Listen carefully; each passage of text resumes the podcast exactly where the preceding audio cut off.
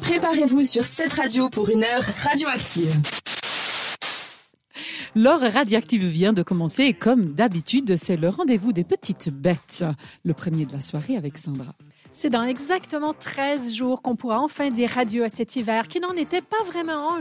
Et oui, le 20 mars, ce sera le premier jour du printemps. Et je me suis penchée sur cette petite bête dont on dit qu'elle annoncerait le printemps. Évidemment, je parle de L'hirondelle. Oui, c'est l'hirondelle. Et c'est ça qui a d'abord titillé mon esprit. Si on dit que d'apercevoir une hirondelle, ça annonce le printemps, pourquoi est-ce qu'à contrario, on dit l'hirondelle ne fait pas le printemps?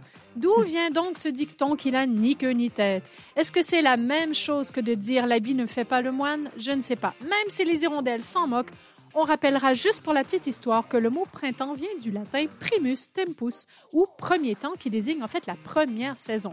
Les hirondelles sont des oiseaux migrateurs qui partent vers l'Afrique en septembre et octobre qui reviennent dans nos contrées vers mars ou avril. Par conséquent, les hirondelles sont de retour dès que le printemps revient. Il serait donc facile d'en déduire que si l'on voit une hirondelle, c'est que le printemps est là.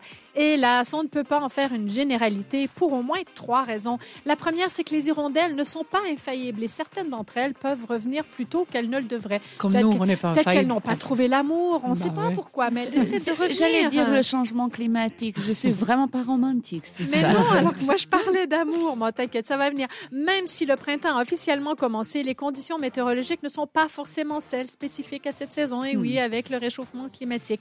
Surtout si Hmm. L'hiver, c'est pas un hiver, le printemps n'est pas, un- n'est pas un printemps, en fait. Mais voilà, mais exactement. Mais où va le monde? On sait où vont les hirondelles. Elles reviennent de toute façon en Suisse. Puis, il y a évidemment ces pauvres hirondelles qui, en raison d'une trop grande faiblesse, n'ont pas pu migrer. Et parmi elles, celles qui auront résisté à l'hiver et donneront signe de vie bien plus tôt que leurs congénères voyageuses. Du coup, il n'est pas toujours possible d'affirmer que le fait de voir une hirondelle suffise à confirmer qu'on est au printemps au sens météorologique du En terme. même temps, aujourd'hui, si tu regardes une hirondelle en janvier, tu vas pas te dire ah je suis au au printemps. Elle devrait pas Non. être là, en fait. en elle. si elle est là, à mon avis, elle est figée en position complètement gelée parce que les températures ont quand même descendu en bas de 0 degré cet hiver.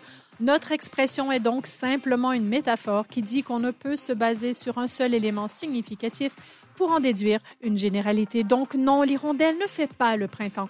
Et comme François Cavana disait, qui est un dessinateur humoristique et écrivain français, j'adore cette citation, Mon Dieu. quand les hirondelles volent bas, les souris dansent parce qu'elles se sont trompées de proverbe. Vous nous avez trouvé active Retrouvez Radioactive en podcast sur cette radio.ch.